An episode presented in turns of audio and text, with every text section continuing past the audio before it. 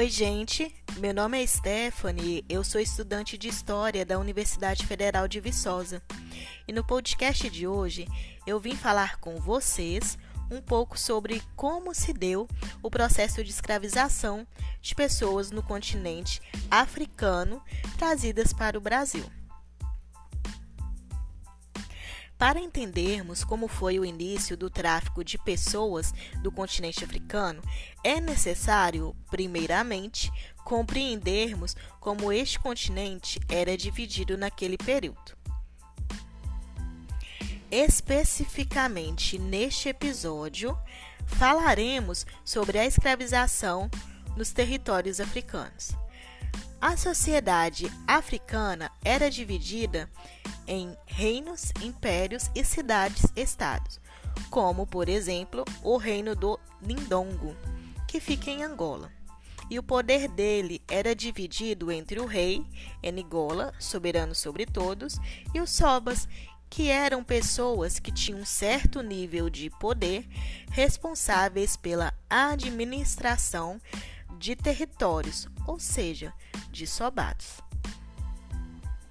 É importante entendermos que antes da chegada dos europeus já existia um certo tipo de escravidão, tanto por parte do, dos muçulmanos quanto por parte de um reino para com outro.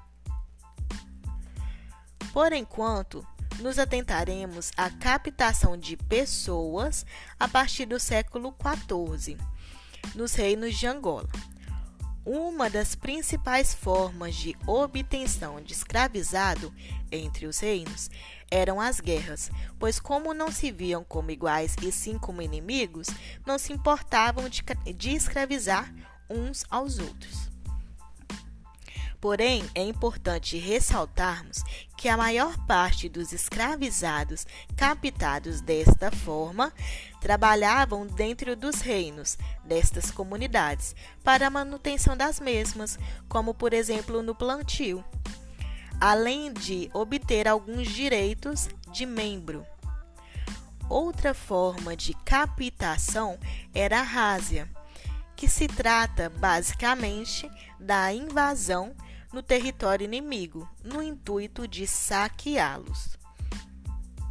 Esta forma de escravidão que citei para vocês, essas duas formas, também são conhecidas como escravidão doméstica. Com a chegada dos europeus a partir do século XIV na África subsaariana, houveram muitos confrontos, como forma de resistência para a não escravização. As elites africanas adotaram vários acordos comerciais que visavam muitas das vezes os benefícios de seus reinos ou benefícios próprios, como podemos citar também a adoção do catolicismo como prática religiosa, que muitas das vezes resultou na não dominação colonial por um tempo de alguns territórios. Com a crescente presença portuguesa e exploração local no reino de Angola do século, nos séculos 16 e no século 17, os sobas foram os principais protagonistas das negociações com os portugueses, pois eram eles que determinavam quem poderiam ter passagem por seus territórios e estabeleciam acordos comerciais, além de ajuntar os termos da seção de trabalhadores escravos e livres, intermediando assim as relações com os poderes locais. Através do comércio escravista, também foi possível a ampliação da comercialização de alguns produtos, como, por exemplo, o marfim, o tecido, o tabaco, entre outros. Com o crescimento do comércio de tabaco, do comércio açucareiro e o descobrimento de minério em Minas Gerais, houve o aumento do envio de escravizados africanos para o Brasil.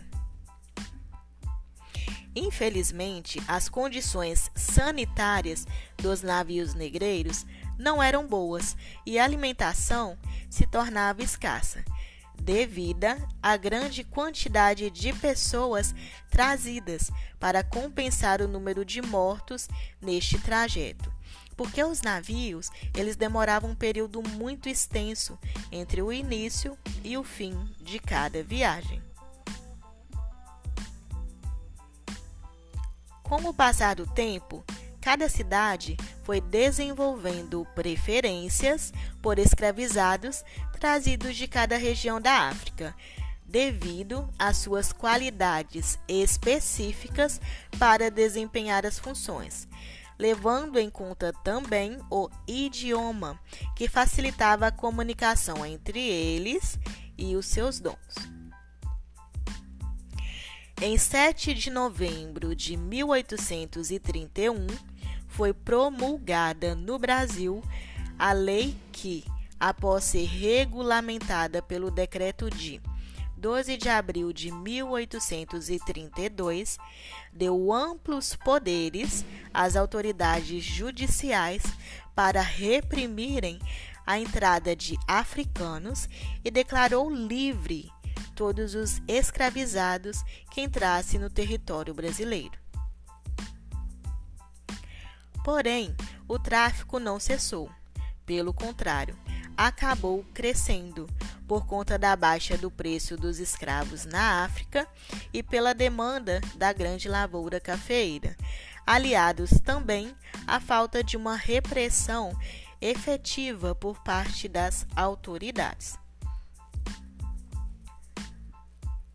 A falta de uma ação efetiva para o combate do tráfico de africanos e a recusa do governo brasileiro em assinar um novo acordo com os termos exigidos pelos ingleses acabaram por estimular os britânicos a tomarem medidas radicais em relação ao comércio ilegal de homens.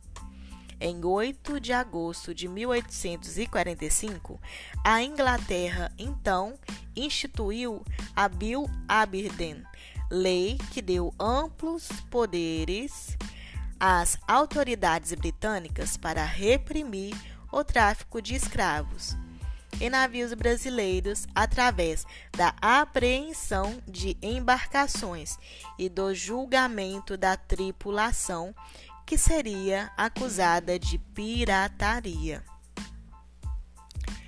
E essa medida colocou em xeque o governo brasileiro, que, mesmo alegando que a atitude britânica feria a soberania nacional, promulgou então, em 1850, a Lei Eusébio de Queiroz.